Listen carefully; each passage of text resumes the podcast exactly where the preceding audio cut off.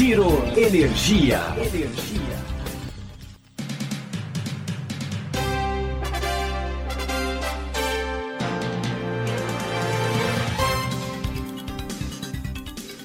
Olá, esse é o Giro Energia, o podcast sobre o setor de energia patrocinado e desenvolvido pela Econ Energia. Eu sou Roberto Rockman, jornalista que cobre o setor há mais de duas décadas. Nesse episódio, esse é o primeiro episódio de uma série de três sobre o beabá do mercado livre de energia. Tudo o que você queria saber para migrar para ele, para saber os benefícios que o Mercado Livre pode criar e depois, uma vez nele, quais os benefícios que podem ser criados, quais as oportunidades que podem ser criadas. E depois a gente também deve falar sobre a abertura total, que é uma das alternativas que estão sendo discutidas em Brasília. Mas nesse primeiro episódio a gente vai fazer um beabá muito simples. O que é o Mercado Livre? Quem pode migrar? A distribuidora pode ficar brava quando eu notificar que eu vou para o Mercado Livre? Bem, para a gente entender isso, a gente conversou com o Eduardo Bom, que é o responsável pela gestão de clientes na Econ Energia. Vamos ouvir o que ele tem a dizer.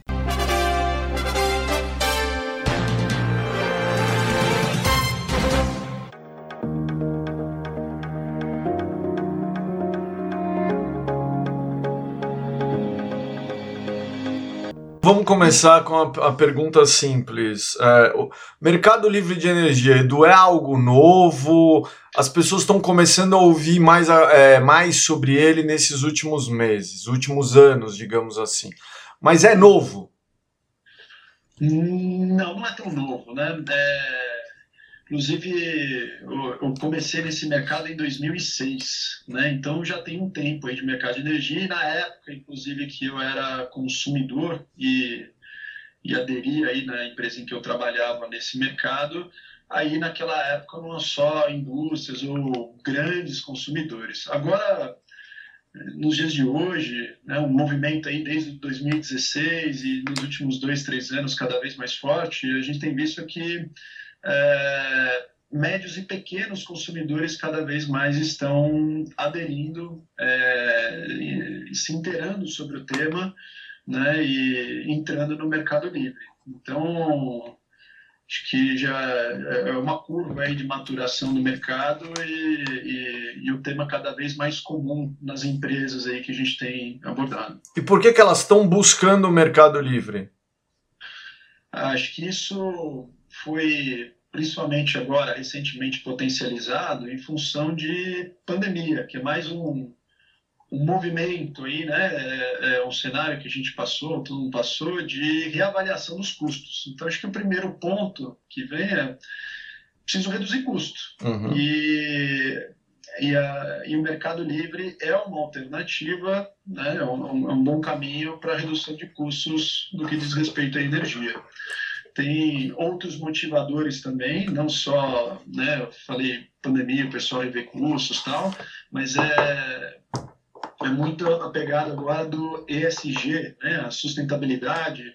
Então, cada vez mais empresas também buscam obter selos né, de, de seus fornecedores, dos seus produtos, né, de, de que sua energia, até para colocar no mercado e fortalecerem suas marcas, é, de que sua energia é limpa, de fontes limpas e que há uma preocupação dessa companhia com o meio ambiente. Então, até não faz muito tempo aí a gente viu uma grande, uma das maiores cervejarias do mundo, inclusive colocando nas suas garrafinhas ali de que a energia é verde, né? Tem até o logo, ele tem um apelo é, importante aí para os consumidores dela. É, ou seja, no Mercado Livre, o, o, consumidor livre também tem essa possibilidade de comprar apenas energia renovável. E além dessa possibilidade, também pode certificar essa origem da energia, é isso? Exato, ele, ele, ele tem algumas alternativas que, eu, que você muito bem colocou, né? Ou ele já diretamente compra da fonte, ou se essa energia não for de fonte incentivada, ou já com a energia né, verde, selo, ele certifica. Né? ele consegue uhum. comprar certificações. Uhum. Então, é, são mecanismos que, através da, de estratégia ou operações ligadas à energia, Uhum. ele consegue trazer esse benefício de, de marca e apelo sustentável para a empresa dele, que são cada vez mais fortes, cada vez mais importantes nos dias de hoje. Tá. Me fala uma coisa, o que, que é um mercado livre? É você ter a liberdade de escolher o teu fornecedor, você não fica preso à distribuidora, você tem que notificar a distribuidora. Como que é essa liberdade? Então, acho que para trazer a clareza nesse movimento, primeiro explicar como é que são as contas. Né? Então, é, é assim, o mercado cativo é aquela condição onde... É, é, é o mesmo que nós, pessoas físicas aqui no Brasil, temos né, de pagar uma única conta para fornece, o fornecedor, né, que é para o distribuidor, aliás. Uhum. É, e empresas que estão no mercado cativo é a mesma situação, é, é feito o pagamento de uma única conta para a distribuidora que, que é, é, basicamente, né, para ficar de forma simplificada, é composta essa conta? Ela tem uma, a gente chama de tarifa do fio, que a distribuidora cobra, que é para remunerar todo o custo de investimento da infraestrutura, né, que ela traz até o ponto de consumo. Então você está lá na sua empresa, é, a responsabilidade dela é trazer poste, cabo, para chegar até a porta. Aí uhum. depois você ligou a tomada ali, ligou a máquina, né, fez o uso da energia, é, a segunda parcela da conta aí é a energia, é o volume de elétrons que passam nesse sistema. Aí ela compra um gerador né, e revende para o consumidor. Ah, quando isso é mercado cativo, quando o consumidor ele acessa o mercado livre, ele continua pagando essa tarifa do fio para a distribuidora, mesmo porque o papel dela é trazer toda essa infraestrutura. E a, e a conta de energia passa a ser livre, a livre escolha né, ou contratação desse consumidor. É aí que a gente chama de mercado livre de energia, aí que vem uma série de benefícios. O principal dele aqui a gente já comentou um pouquinho, que é a redução de custo. É, você falou também, não, não, também não tem a bandeira tarifária, né? tem a previsibilidade, estou acrescentando mais alguns benefícios, né? e o selo verde que nós comentamos agora há pouco. É. Outra pergunta que você fez aqui foi o, o, o, como é que faz esse movimento, se tem que ter algum aviso. Né? É, Para a regra que temos atualmente, empresas que têm a sua demanda contratada acima de 500 quilowatts, é, onde o estudo de, mostra uma viabilidade para o mercado livre, ele tem que avisar a distribuidora dessa saída, né, da, da, da, distribuidora, a saída do contrato, é, com seis meses de antecedência à data de aniversário desse contrato. Então, os contratos normalmente são anuais e tem um mês de aniversário, né, de renovação. Então, a regra é seis meses antes desse vencimento é feito o aviso e aí no, na data de aniversário é feita a migração efetivamente do mercado cativo para o mercado livre. Como é feita essa migração? Você falou, por exemplo, que continua se pagando a tarifa fio, ou seja, não há modificação nenhuma da infraestrutura que leva a energia elétrica para a tua empresa, é isso mesmo? Não tem nenhuma mudança da infraestrutura? Então, da, Aí, bom ponto. Quando a gente fala sobre infraestrutura, esse ponto que você levantou, é, é, a gente vê que é até um, um, uma preocupação que alguns consumidores, algumas empresas levantam de, pô, fui para o Mercado Livre, e o meu risco de fornecimento, como é que é? Tudo que diz respeito à parte física de infra não muda absolutamente nada. Inclusive as regras é, na ANEL de compromissos da distribuidora quanto ao fornecimento dessa energia continuam os mesmos, não muda nada. É, o consumidor ele pode ficar tranquilo quanto a isso. O que muda é com quem né, você vai é, realizar a contratação dessa energia. Não é mais através da distribuidora, agora você vai fazer através do que estiver disponível no mercado, que são os agentes geradores, uma geradora, ou agente comercializador, que é aquele que compra e vende né, no mercado.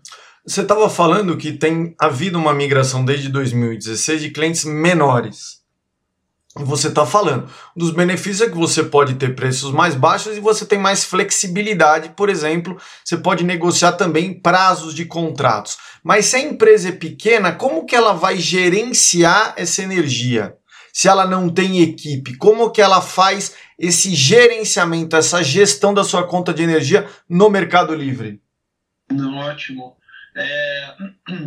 Aí a empresa, aí eu vou te falar que até empresas grandes contratam um gestor, né? É a, o, mesmo a empresa, você falou das empresas pequenas, mas o, o comentário que eu vou fazer vale pequenas, médias e grandes. Eles precisam, como a energia não é o core business dessas empresas, eles precisam de um, um gestor de energia que fique atento ao mercado, ainda mais o mercado, o nosso mercado aqui no Brasil, onde 60% da matriz energética é hidrelétrica, é uhum. água, né? Então tem uma volatilidade muito grande. É, então ele, ele, precisa de um gestor que fica a todo momento atento ao mercado e, e proporcione as melhores condições, as melhores estratégias de contratação. E quando eu falo as melhores estratégias, é, é alinhado a necessidade desse cliente também, né? a, a, a curva de consumo dele. Então, o, o, esses consumidores que naturalmente não tem como seu core business a energia, ele precisa desse gestor. E aí, é aí com energia proporciona esse tipo de serviço para cumprir, né, ajudá-lo, né, apoiá-lo no cumprimento de todas as obrigações acessórias na Câmara Comercializadora de Energia e toda a estratégia, como eu mencionei agora há pouco.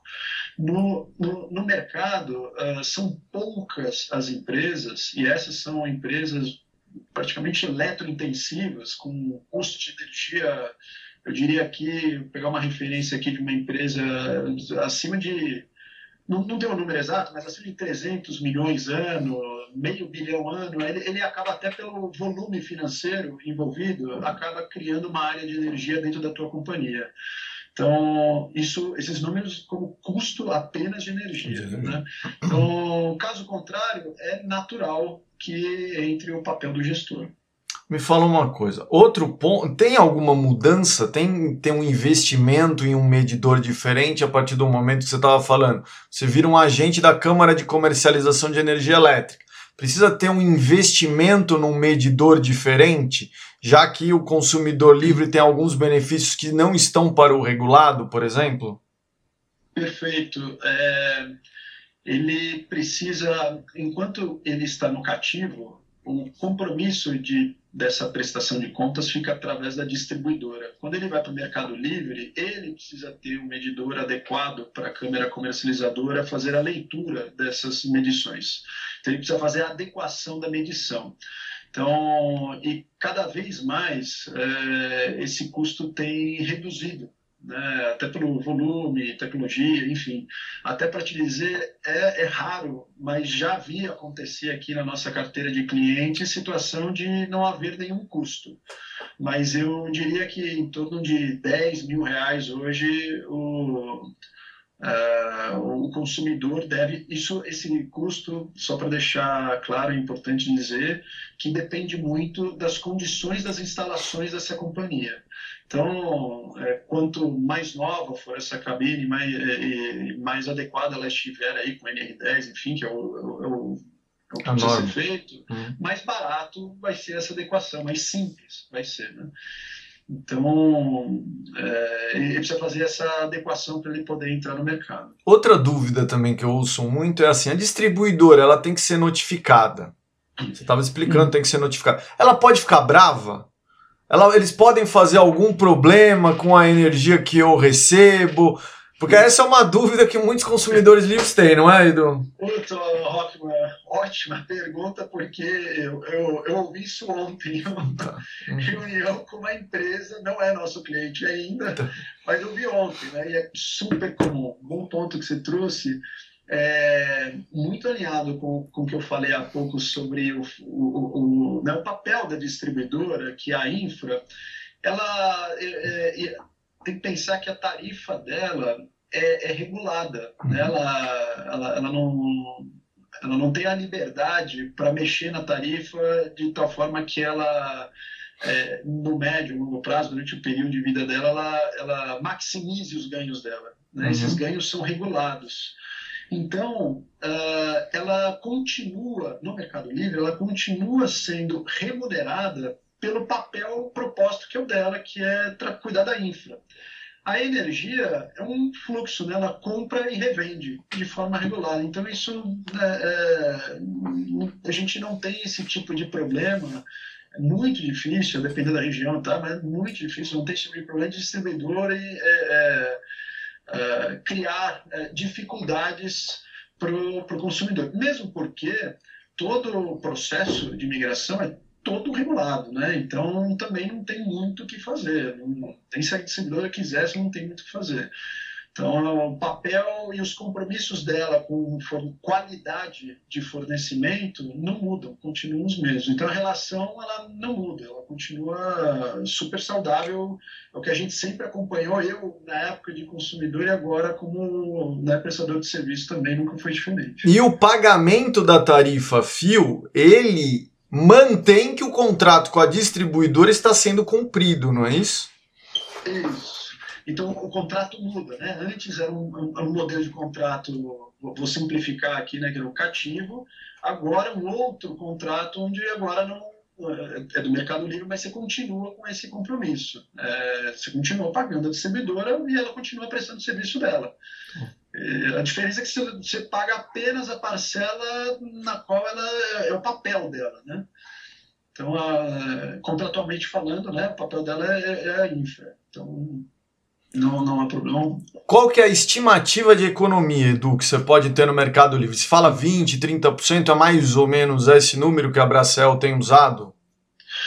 É, ele fica nessa faixa, né, 20, 30, mas tudo depende, de, depende de alguns fatores. Né? É, depende da região. Quando eu falo região, é, depende da tarifa da concessionária naquela determinada região. Tem regiões com tarifas mais altas e outras mais baixas. Isso é um fator que pode dar maior desconto ou não, né? maior benefício ou não. O outro fator é o, é, é o comportamento do consumo daquele determinada empresa. Né? Tem, tem empresas que precisam é, consumir um horário de ponta, onde o custo é muito mais alto do fio, ele vai ter um benefício maior do que aquele que não consome tanto no, no horário de ponta. Então, tem um, o comportamento de consumo da empresa também é importante né, para te trazer esse número.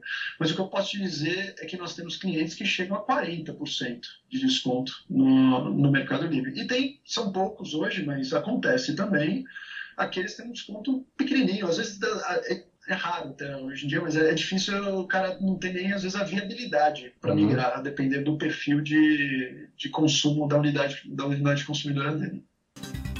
Bem, pelo que a gente pôde ouvir, o mercado livre de energia elétrica no Brasil não é uma novidade, ele existe desde o fim dos anos 90 e ele já responde por um terço do consumo de energia elétrica no Brasil. muitas empresas têm buscado ele para reduzir os custos operacionais. Vamos ver como esse movimento vai continuar nos próximos anos. Esse foi o Giro Energia, o podcast sobre o setor de energia, patrocinado e desenvolvido pela Econ Energia. Até em breve.